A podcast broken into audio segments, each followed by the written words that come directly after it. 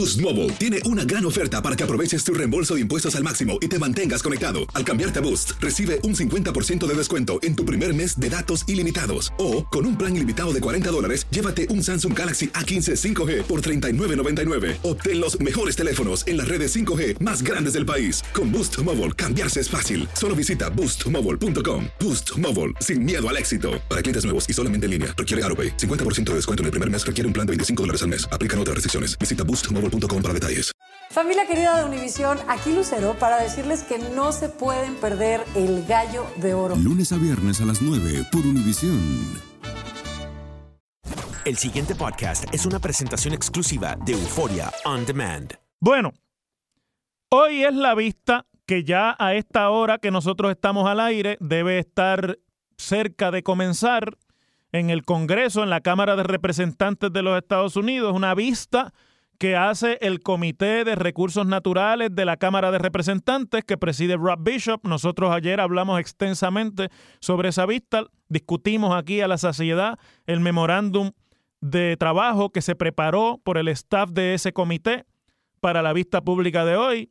Leyendo ese memorándum no queda la menor duda de que por lo menos la agenda de los que escribieron el memorándum es la federalización de la Autoridad de Energía Eléctrica, es decir, la toma por el gobierno federal de ese control. Pero hoy hay unas expresiones que acaban de salir un poco antes de la vista del congresista Bishop, que es como la mayoría de los políticos son. Bishop lleva muchos años en el Congreso, es un político conservador de Utah, el estado mormón, y es un zorro viejo. Usted no llega a ese nivel dentro de una jerarquía política congresional si usted no es un zorro viejo. Pues él dijo lo que normalmente dicen o los políticos cínicos o los idiotas, que son los que nunca saben nada, los que ellos se hacen los tontos. Ay, yo no sabía eso. Este caramba, me parece que, fíjate, acabo de descubrir. Y entonces Bishop dijo hoy, no, federalizar. ¿Qué quiere decir federalizar? Nosotros no estamos, eh, eso no es parte de lo que, yo no creo que el gobierno federal un montón de inexactitudes. Cuando usted va a interpretar las acciones congresionales, no se puede referir únicamente al récord. El récord congresional ayuda y usted puede utilizarlo para evaluar el ambiente, pero también hay muchas cosas que se dicen durante el proceso y que no llegan al récord y son realmente el motor detrás de los movimientos congresionales. Lo que pasa es que la movida de Bishop, que es la movida de los bonistas de la autoridad, sobre todo de los bonistas de los fondos de cobertura o hedge funds o fondos buitre, como usted le quiera llamar, esa movida se hizo tan transparente después de que se diera a conocer el memo interno de la comisión, que lo que ahora está sucediendo y por lo cual se trata de bajar el tono es que en el Congreso de los Estados Unidos, si hay algo que es bien difícil hacer en el Congreso de los Estados Unidos es legislar, para federalizar la autoridad tiene que haber legislación. Este es un Congreso que se va de receso ya mismo en agosto porque hay campaña política, porque hay elecciones en noviembre para el Congreso en los Estados Unidos. Pasar ese tipo de legislación coge un tiempo tremendo. Pero no hay duda de que el proceso y la discusión de federalizar pone presión pone unos elementos sobre la mesa, cambia el discurso y hace que posturas también cambien.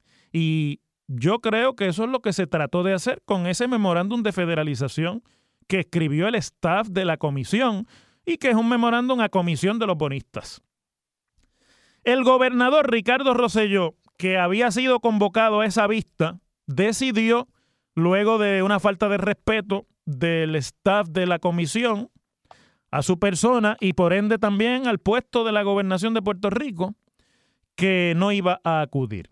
Y hoy se ha sometido y públicamente también se ha eh, circulado la ponencia que el gobernador hubiese leído si hubiese estado allí y además una carta mediante la cual el gobernador le explica a Bishop por qué no va para la vista.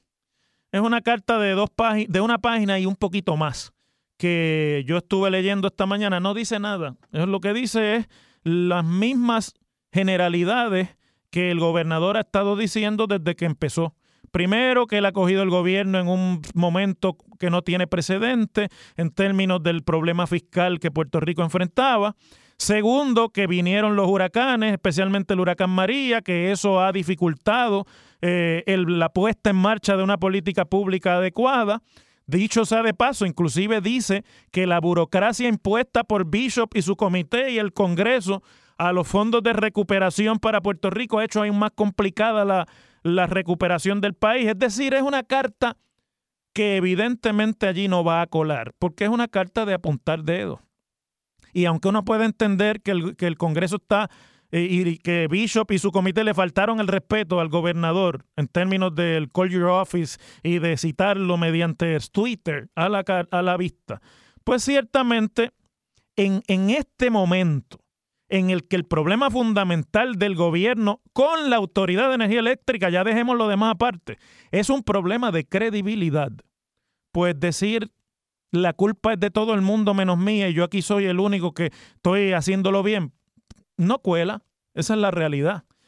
Pero interesante está el párrafo final de la primera página, que básicamente es el principio del párrafo final de la carta, en el, en el que el gobernador le dice a Bishop, eh, luego de describirle los esfuerzos y el deseo de colaboración de su gobierno con el comité, le dice, eh, a esos efectos, yo no, no me gustó que, su, que el staff de su comité esté tratando de una manera irrespetuosa y un poco de disminutiva a, los, a, a mi equipo de trabajo o tratando de hacerme a mí o a mi gobierno aparecer como que no, un, cooperative, quiere decir como no cooperadores y, y motivados políticamente.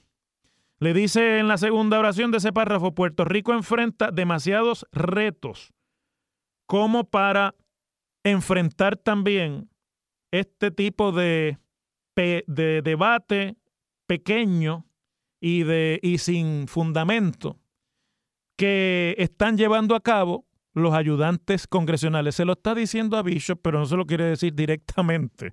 Entonces, pues, le echa los 20 a los del staff, pero vamos, que cuando usted es el presidente de una comisión, el staff no se atreve a hacer cosas que usted no esté de acuerdo que hagan. Y que inclusive algunos miembros del comité condonen. Porque, por ejemplo, la comisionada residente es miembro de ese comité y no ha dicho ni pío sobre ese incidente. Y de esa forma le dejó establecido que no iba para la vista. Bueno, problema, digo, me parece una manera del gobernador reaccionar. Yo en realidad pienso que el gobernador debió haber ido allí a poner los puntos sobre las IES, pero también uno tiene que ver cuál era un gobernador en la situación de acorralamiento que sobre este término está el gobernador en este tema, pues tiene que ver cómo va a ganar y cómo va a perder más. Y haber ido allí pues sí, le daba la oportunidad de su momento Don't Push It, como he oído a tantos por ahí producir eh, opiniones y entonces se vuelven repetitivas y siguen en lo mismo. Pero la realidad es que el gobernador lo que no quiere es comparecer, porque primero él iba a ser el foco de atención allí, lo iban a poner en el banquillo y la vista en realidad estaba dirigida sobre las decisiones de su gobierno. Y allí pues se tiene que abrir a cualquier tipo de pregunta y cuestionamiento, no controla ese ambiente y un político siempre trata de controlar el ambiente en el que se va a exponer.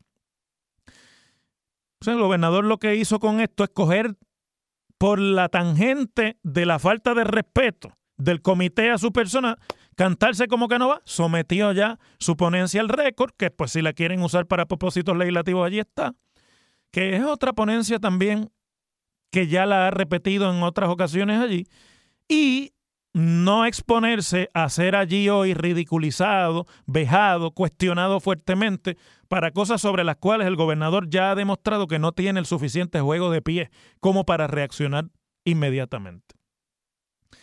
Dejando eso aparte, por lo, por lo tanto, miren, ni condeno ni aplaudo que el gobernador no haya ido. Esa es la decisión que él hizo y bueno, pues él sabrá cómo es que va a trabajar con lo que esto representa y el proceso que allí va a comenzar hoy representa para Puerto Rico y para la Autoridad de Energía Eléctrica.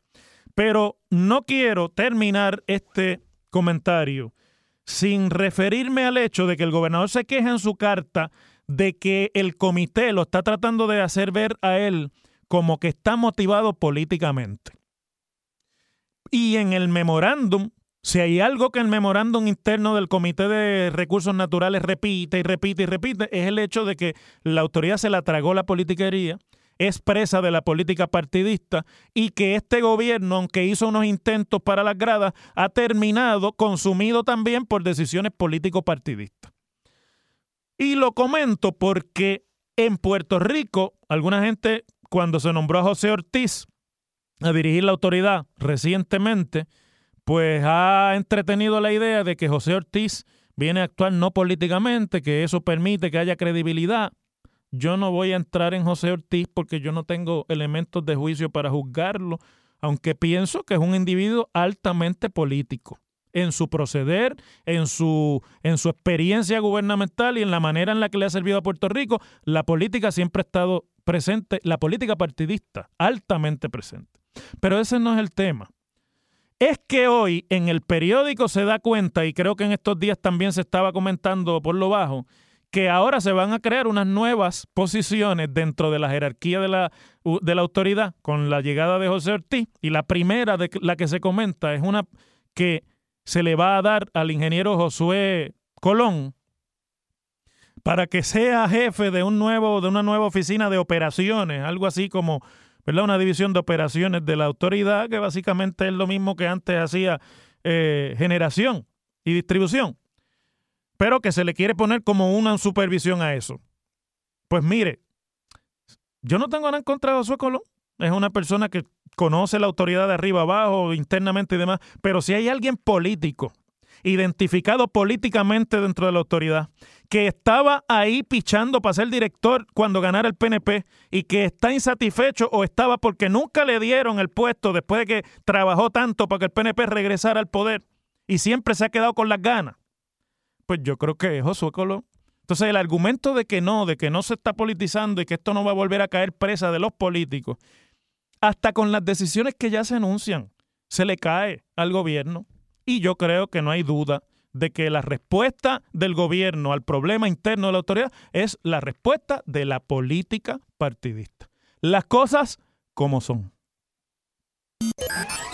En WKAQ se abre el aula del profesor Ángel Rosa. Conoce de primera mano cómo se bate el cobre en la política. Las cosas como son. Profesor Ángel Rosa en WKAQ. Bueno, hoy se celebran 66 años de la Constitución del Estado Libre Asociado. Es un día de mucha seriedad en el país, no por la celebración de la Constitución, que es un documento bien escrito, que tuvo una intención y la tiene eh, de darle a Puerto Rico una estructura de gobierno y unos lineamientos de su gobierno interno para la época en la que se escribió de avanzada. Una buena constitución en términos generales. Tiene algunos problemas, pero no, no hay documento perfecto en ese sentido. Pero mientras está celebrándose ese aniversario 66 de la Constitución, pues está abierta en la Corte Federal el proceso mediante el cual la jueza Swain y la magistrada Dane hoy están atendiendo allí los términos de la demanda del gobierno de Puerto Rico contra el poder de la Junta de Supervisión Fiscal, a la que se han unido también los senadores del Partido Popular y otros grupos más. Es una vista que le llaman de ómnibus, que quiere decir que la jueza hoy iba a escuchar argumentos sobre varias, varios asuntos, mociones en, en particular. Ahora cuando regresaron del almuerzo a la una y pico, pues la jueza empezó a oír los argumentos sobre eh, el pleito entre la Junta y el gobierno, ya escuchó a los abogados de la Junta a la hora que yo les hablo con ustedes que argumentaron fundamentalmente que no se le puede dar control del presupuesto al gobierno de Puerto Rico porque el gobierno de Puerto Rico quiere ese control para gastar más de lo que tiene y sobregirarse y que el gobierno de Puerto Rico tiene un récord nefasto en cuanto al control de sus gastos y si se le da otra vez ese control no se va a poder cumplir con el plan fiscal. Es una cuestión de incapacidad. Y ahora están hablando los abogados de, eh, la, del gobierno que básicamente están diciendo que la ley promesa no le da el poder a la Junta de decidir las políticas públicas más allá de las metas especificadas dentro del plan fiscal. Y que dice el abogado de, del gobierno que el Congreso al legislar promesa pudo haber impuesto una junta fiscal con poderes más amplios como la que tenía Washington. Se le olvida a este abogado que la de Washington enmendaron la ley para añadírselo los poderes, cuando pasó lo mismo que está pasando aquí. Eh, y que por lo tanto eh, la Junta no tiene el poder de meterse básicamente en las líneas presupuestarias. Yo, que no, ¿verdad? Ni soy abogado, ni quiero pretender tampoco de serlo, pienso que una máxima sencilla en derecho es que si a ustedes le dan el poder de hacerlo más, usted tiene el poder de hacerlo menos. Si a la Junta la ley le dio el poder de certificar el presupuesto de Puerto Rico, no el plan fiscal, que es la, eh, la, línea sobre la cual deben estar montados todos los presupuestos de Puerto Rico futuros hasta que se cuadren, hasta que estén los ingresos y los gastos sean balanceados. Si le dieron el poder de aprobar el plan fiscal más los presupuestos, y los presupuestos no son otra cosa que un plan de gastos. Es, una es un, un, un, documento donde se listan todos los gastos del gobierno, línea por línea, partida por partida, para los programas de política pública del gobierno. Si le dieron el poder a la Junta de certificar los presupuestos, ¿cómo usted va a pretender que eso no implica que la Junta pueda intervenir en el poder, en, en, decir qué línea del presupuesto está justificada y qué línea no, si se lo dieron.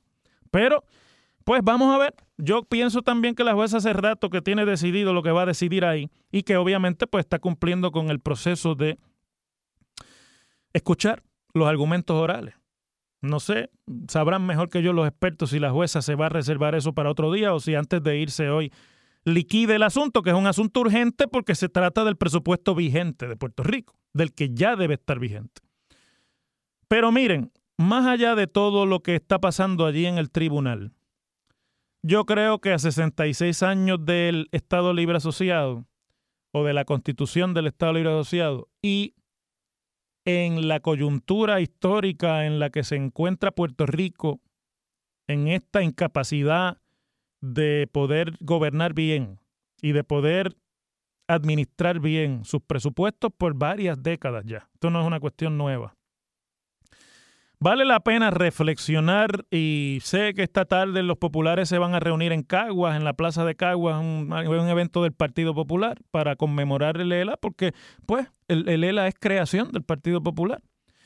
Y pues obviamente es parte del legado histórico de ese partido y se hicieron muchísimas cosas buenas bajo el ELA.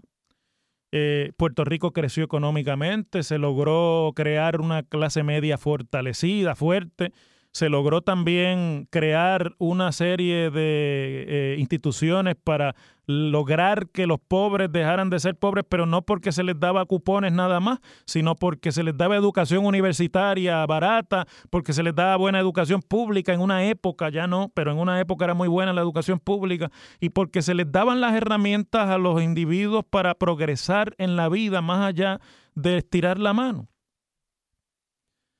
Y yo siempre lo he dicho y lo digo con orgullo, que yo soy un ejemplo de esas generaciones que con defectos y virtudes nos beneficiamos de lo que pasó en Puerto Rico bajo el Estado Libre Asociado. Porque los abuelos míos eran gente analfabeta, no pudieron ir a la escuela nunca. Estamos hablando de la, de yo soy la tercera generación de después de ellos, o sea, la segunda, tercera después de ellos. depende de cómo usted lo quiera ver. Gente que no podían ir a la escuela, gente que no, no se pudieron educar, no sabían leer, no sabían escribir. Allá en los campos de las Marías y de Mayagüez. Y si no hubiese sido porque las cosas cambiaron en Puerto Rico gracias a los, a los arreglos políticos que se lograron en ese momento, póngale usted el nombre que le quiera poner. El futuro mío era el de un recogedor de café en algún monte de las Marías o de Mayagüez, igual que era el de mis abuelos. En el medio de ellos y de mí hubo una transformación que es innegable en Puerto Rico y el que no lo quiera reconocer, pues es un eh, deshonesto, porque las cosas son como son. Y gracias a eso, muchísima gente como yo, hoy día tenemos un futuro distinto al que tuvieron nuestros antepasados. Mis padres no llegaron a la universidad, no se pudieron graduar de la universidad, pero se educaron, pudieron salir de esa miseria, de esa vida eh, tan opresora como era la vida del campo en Puerto Rico en la década de los 50. Se educaron, se hicieron hombres y mujeres de provecho y a mi hermano y a mí nos dieron la oportunidad de, con instituciones del Estado, educarnos y yo inclusive logré ser profesor de la misma universidad en la que me eduqué gracias a una beca de ese, de ese mismo de esa misma institución. Pues yo creo que eso es una historia que no se nos puede olvidar en Puerto Rico. Y porque no se nos puede olvidar, gente como yo, ya libres de muchas ataduras que hoy día le permean el discurso público, tenemos también la obligación de decirle al pueblo de Puerto Rico la verdad sobre lo que está pasando aquí, sobre cómo eso que se logró se tiró por el suelo. Tendremos nosotros responsabilidad en eso y otros también que no somos nosotros los puertorriqueños la tienen, pero lo que tenemos hoy no es lo que tuvimos. Lo que tenemos hoy no está hoy día preparado para los problemas que Puerto Rico enfrenta y que enfrentan las futuras generaciones de puertorriqueños si queremos que sigan aquí en Puerto Rico y que no se sigan yendo. Y recuerdo, y antes de irme a la pausa lo voy a traer aquí, yo cuando me criaba en Mayagüez conocí porque vivía en Mayagüez, a quien había sido el líder del Partido Republicano en Puerto Rico en los tiempos en que se fundó el ELA y todo eso, y que ya estaba retirado de la política por trastadas que también se le hicieron en la política. Don Miguel Ángel García Méndez, lo conocí. Y recuerdo una conversación en la que yo le pregunté a Miguel Ángel García Méndez por qué, si ellos eran estadistas, habían prestado su concurso a la creación del Estado Libre Asociado si ellos ya sabían que eso no era lo que se pretendía que fuera. Miguel Ángel García Méndez, que era un político extraordinario en términos de su sagacidad y de su, su visión práctica, me contestó que el Estado Libre Asociado no era como la estadidad. Claro, él era estadista, que la estadidad era mejor, pero que era un paso de avance hacia la estadidad y que era mejor tener un gobierno, aunque fuera limitado en sus poderes, con poder interno, para luego aspirar a la posibilidad de entrar en la Unión, que como se estaba antes, no era posible. Entonces yo me pongo a pensar qué pasó en el movimiento estadista en el camino de García Méndez en adelante, que esa visión práctica también cambió. Y fíjense ustedes, con esto termino, para conectar este comentario con el anterior. Tanto se repitió que Puerto Rico no tiene poderes, tanto se repitió que estamos bajo los poderes plenarios, tanto se repitió que lo que teníamos no existía, tanto se repitió y se logró convencer al Congreso. Y ahora cuando el Congreso nos trata así, despectivamente, bajo los poderes plenarios, le dice a un gobernador, call your office. Los escucho yo por todos los micrófonos llorando la pérdida de esos poderes que tuvo en algún momento el gobierno propio en Puerto Rico. A veces hay que tener cuidado con lo que se desea porque puede llegar y no es lo mismo llamar al diablo que verlo venir. Hoy los populares tenemos que hablarnos con sinceridad y tenemos que plantearnos que lo que se celebra hoy y ese legado importante como es, no es ya la realidad que se le puede ofrecer al pueblo de Puerto Rico en el futuro si los populares y los autonomistas no nos ponemos para nuestro número y hacemos una propuesta con contenido al pueblo puertorriqueño. Las cosas como son. El pasado podcast fue una presentación exclusiva de Euphoria On Demand. Para escuchar otros episodios de este y otros podcasts, visítanos en euphoriaondemand.com. Boost Mobile tiene una gran oferta para que aproveches tu reembolso de impuestos al máximo y te mantengas conectado. Al cambiarte a Boost, recibe un 50% de descuento en tu primer mes de datos ilimitados. O, con un plan ilimitado de 40 dólares, llévate un Samsung Galaxy A15 5G por $39.99. Obtén los mejores teléfonos en las redes 5G más grandes del país. Con Boost Mobile, cambiarse es fácil. Solo visita boostmobile.com. Boost Mobile, sin miedo al éxito. Para clientes nuevos y solamente en línea, requiere AroPay. 50% de descuento en el primer mes requiere un plan de 25 dólares al mes. Aplican otras restricciones. Visita boostmobile.com para detalles. Familia querida de Univisión, aquí Lucero para decirles que no se pueden perder el gallo de oro. Lunes a viernes a las 9 por Univisión.